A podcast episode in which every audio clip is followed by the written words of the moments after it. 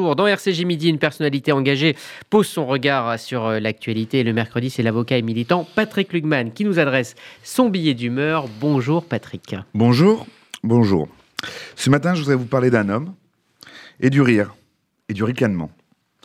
D'un homme politique qui en a fini avec la politique et que je veux saluer ici, sur une radio juive, car il a été un homme d'État. Et celui qui aura élevé le plus haut dans notre histoire le verbe et la parole de l'État contre l'antisémitisme. J'ai eu beaucoup, beaucoup de différends avec Manuel Valls. Quand il était aux affaires, nous avons même échangé par tribune interposée parce que la déchéance de nationalité ne me passait pas. Elle ne m'est toujours pas passée d'ailleurs. Comme beaucoup de Français, j'ai pas compris son parcours entre la France et l'Espagne, son engagement local à Barcelone, son retour ici, sa volonté de vouloir en être à tout prix, sa manière avec laquelle il s'est parfois tourné en ridicule. il s'est laissé humilier en premier, lieu par le pouvoir macroniste qui s'est joué de lui. Mais rien. Rien ne justifie qu'il soit moqué à ce point. Les Français ont une dette envers ce monsieur, car il s'est dressé contre la terreur, avec force, courage, intelligence, rigueur, sans hésitation, sans bégaiement.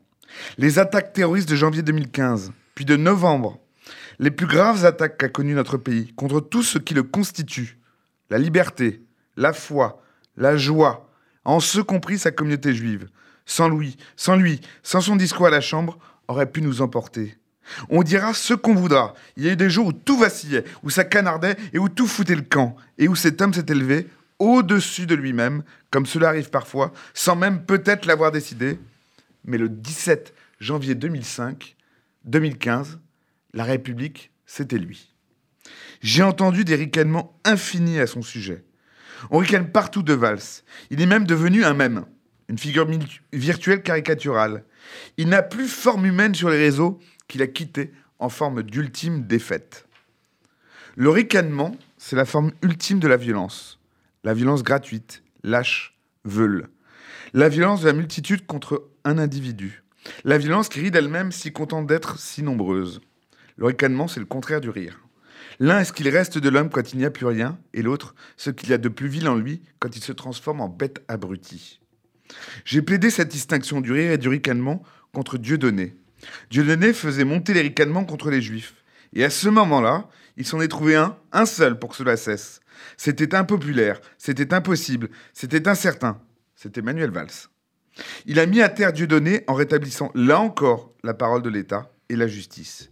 On peut rire aujourd'hui de Dieudonné, car il ne ricane plus à notre dépens.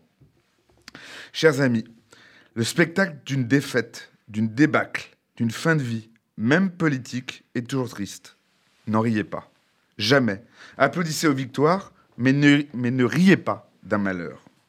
Nous sommes juifs et nous ne pouvons nous réjouir d'un malheur, nous ne pouvons même pas nous réjouir de la mort de nos ennemis. Nous sommes juifs et nous devons nous souvenir de ce que nous devons et qui demeure à Manuel Valls. Alors, en guise de revoir, je voudrais simplement dire merci à Monsieur Valls.